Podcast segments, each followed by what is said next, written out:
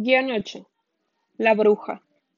Si el hada es guapa, capaz, buena, siempre actúa movida por las mejores intenciones, está en equilibrio entre elegancia y sobriedad, es encantadora, siempre dulce y atenta con todos, inteligente, diligente y triunfadora, tanto en los estudios como en la vida profesional.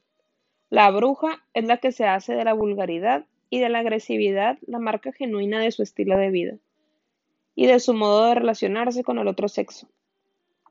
Normalmente, la mujer bruja se viste de tal modo que acentúa esas características, aunque se mueve con muy poca gracia. Luego, cuando abre la boca para decir algo, se ciña un vocabulario un poco restringido y limitado al área semántica de la procacidad. Llegados a este punto, la pregunta surge de manera natural. ¿Es posible que un tipo de mujer de semejantes características pueda atraer a los hombres? Pues bien, al contrario de lo que pueda parecer, la evidencia de los hechos demuestra que la bruja ejerce un poder de atracción hacia el hombre igual o incluso superior al de la mujerada. Pero, ¿por qué? Puede que la tendencia de estas mujeres bruja a entregarse al hombre de forma tan, transgresora que no tienen parangón con las otras tipologías femeninas descritas en estas páginas, desempeña un buen papel decisivo. De hecho, la mujer bruja está acostumbrada a exhibir sus vicios y una actitud lasciva como virtud y prerrogativa principal, cosa que no ocurre con ninguno de los otros perfiles femeninos aquí ilustrados.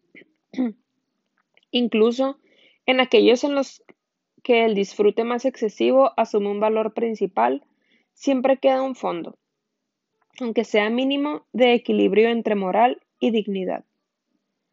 La transgresión es, por tanto, el rasgo dominante en el comportamiento sentimental de este tipo de mujer, peculiaridad que la hace aún más apetecible para los hombres que buscan sensaciones fuertes.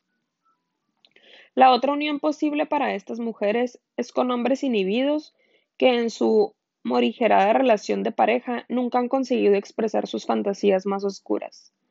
Por estas razones, las trampas amorosas de la bruja casi nunca se circunscriben a la pareja, sino que tienden a extenderse hacia diferentes horizontes, sin imponerse siquiera los límites de una rígida relación hetero y teniendo en cuenta cada posible variante relación entre sexos.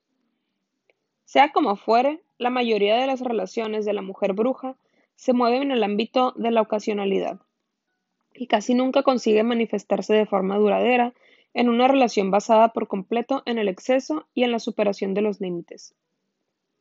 En este caso, su aparente éxito se transforma en tragedia cuando la bruja, como cabía esperar, se ve rechazada por todos, colegas de género incluidas. El giro decisivo solo se producirá si consigue abandonar su estilo demasiado transgresor quizá casándose y formando una familia. Entonces podrá ponerse a interpretar cualquier otro guion, adaptándose al hombre de modo complementario y constructivo.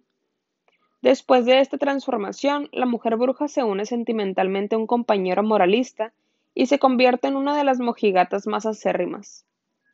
Por otra parte, esta es la vía de escape más frecuente del guion, la transformación de bruja en inquisidora adquiriendo, gracias a este nuevo rol, una renovada virginidad.